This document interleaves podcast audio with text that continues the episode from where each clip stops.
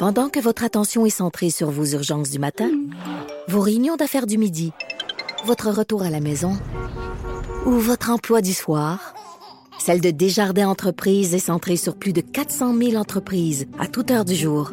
Grâce à notre connaissance des secteurs d'activité et à notre accompagnement spécialisé, nous aidons les entrepreneurs à relever chaque défi pour qu'ils puissent rester centrés sur ce qui compte, le développement de leur entreprise.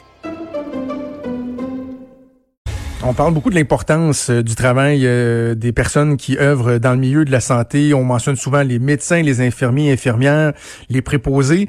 Mais il y a plein d'autres personnes, plein d'autres métiers qui sont appelés à, contribuer, à être euh, mis en contact souvent avec des gens qui, sont malades et qui ont des responsabilités qui sont fort importantes. C'est le cas des inhalothérapeutes qui sont particulièrement mis à contribution lorsqu'il y a recours au respirateur. On va essayer de démystifier un peu le travail de ces gens-là. On va en parler avec euh, Marivonne Placide, qui est inhalothérapeute. Bonjour, Madame Placide. Bonjour. Euh, ben, peut-être tout d'abord parce que on, connaît tous, on dirait le, nom, les inhalos, mais j'ai l'impression qu'il y a bien des gens qui sont pas nécessairement familiers avec euh, avec ce que représente votre travail au, quotidien, dans un dans un climat normal. Effectivement, euh, les inhalothérapeutes, c'est très méconnu du public. Euh, je pourrais vous dire qu'un inhalothérapeute, ça fait vraiment beaucoup de choses. quand on parle du système cardio-respiratoire d'un patient, on parle inhalothérapie.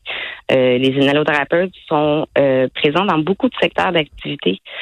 on gère tout, tout ce qui est respiratoire, euh, comme à l'urgence, euh, où on prend en charge les détresses respiratoires, aux soins intensifs, euh, nous sommes mhm. des, des, cliniciens spécialisés en assistance ventilatoire. On gère pas seulement les, ventilateurs pour les patients intubés, mais on prend aussi en charge l'ensemble de la ventilation des patients en collaboration avec les médecins et l'équipe médicale.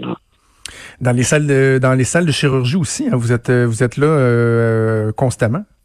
Tout à fait. Nous sommes euh, aussi présents au bloc opératoire en fonction pulmonaire, euh, la polysomnographie, les soins à domicile. Euh, en fait, on s'occupe de l'ensemble de la clientèle médicale, que ce soit en néonatologie, en pédiatrie ou auprès de la, clientèle adulte. nous sommes présents dans, dans, plusieurs domaines de la santé, comme 24 heures sur 24, 7 jours sur 7. Là, on est partout. Bon, on parle beaucoup, euh, beaucoup, beaucoup, beaucoup, j'ai envie de dire, des respirateurs, euh, et ce, à l'échelle mondiale. Ça semble être euh, le nerf de la guerre. Peut-être nous, nous, encore là, nous démystifier un peu, qu'est-ce que ça fait un respirateur? Comment ça fonctionne? Ben, un respirateur, ça va justement aider euh, un ventilateur, plutôt, ça va vraiment aider euh, à la respiration du, patient. Euh, dans le fond, ça, ça va l'aider à maintenir sa respiration pour aider justement à maintenir les, les, autres fonctions vitales du patient. Là. Et vous, votre travail, lorsqu'il y a un patient qui est mis sous, sous ventilateur, il consiste en quoi? Euh, ben en fait, euh, l'atteinte des fonctions vitales varie d'un patient à l'autre. Nous, notre défi en tant qu'inhalothérapeute, ça va être surtout de suivre de façon adéquate l'évolution de, chacun des patients pour apporter justement les nombreux euh, ajustements qui sont nécessaires à la ventilation.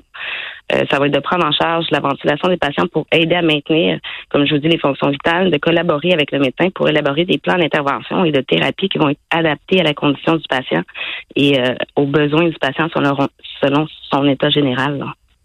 Est-ce qu'un patient qui est sous ventilateur doit avoir euh, votre, votre, surveillance euh, doit être accompagné par un hyalothérapeute euh, en tout temps ou vous intervenez lorsque nécessaire?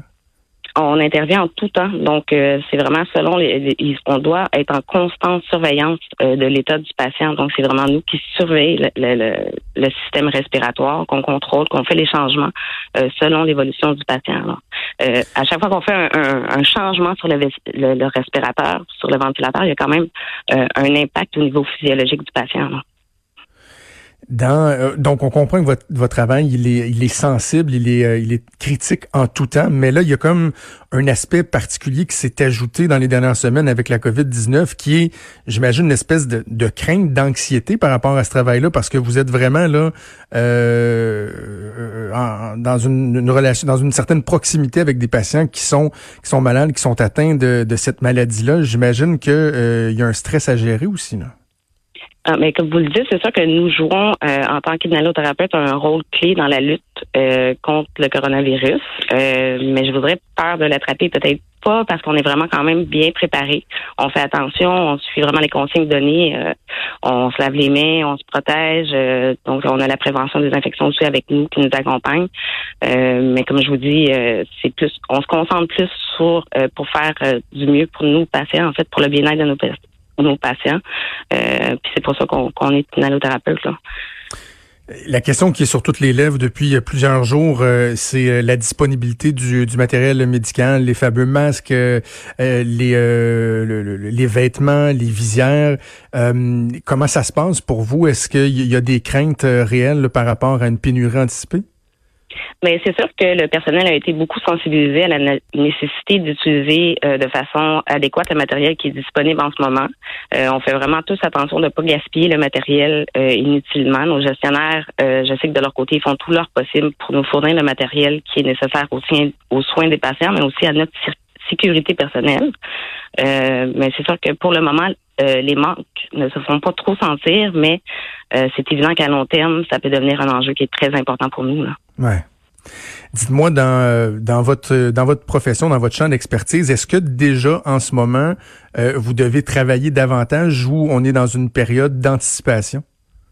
On travaille déjà davantage. C'est sûr que euh, notre ordre professionnel a fait euh, un appel à tous. Donc, euh, c'est sûr qu'on a beaucoup de personnes dans les secteurs d'activité où, où l'activité a diminué, qui ont été rapatriées dans les secteurs d'activité les plus sollicités par la pandémie, comme l'urgence, les soins intensifs, pour nous prêter main forte. on a aussi les personnes à la retraite, qui ont été mobilisées, les personnes qui avaient quitté la profession pour revenir qui sont revenus nous aider. Euh, puis honnêtement, je tiens à leur dire merci parce que je, euh, je leur lève mon chapeau d'être venus euh, sur la ligne de front pour nous aider à faire faire face à la tempête. Là, on a aussi nos étudiants en allothérapie mhm. qui se sont mobilisés pour venir nous aider. puis je suis extrêmement fière de voir à quel point l'ensemble des inhalothérapeutes du Québec se mobilisent et se soutiennent depuis le début de la pandémie. Là. Ben, cette fierté-là, elle est partagée par, euh, par tous les Québécois. Je me fais euh, leur porte-parole en vous, en vous remerciant, vous et vos collègues, pour euh, votre, votre excellent travail. Je suis content qu'on ait pu le démystifier un peu. Je pense qu'on n'en parle pas suffisamment du travail des inhalothérapeutes. Merci encore, puis bonne chance pour la suite des choses. Ah, ben c'est moi qui vous remercie beaucoup. Merci. C'était Marivonne Placide, inhalothérapeute. On fait une pause et on revient.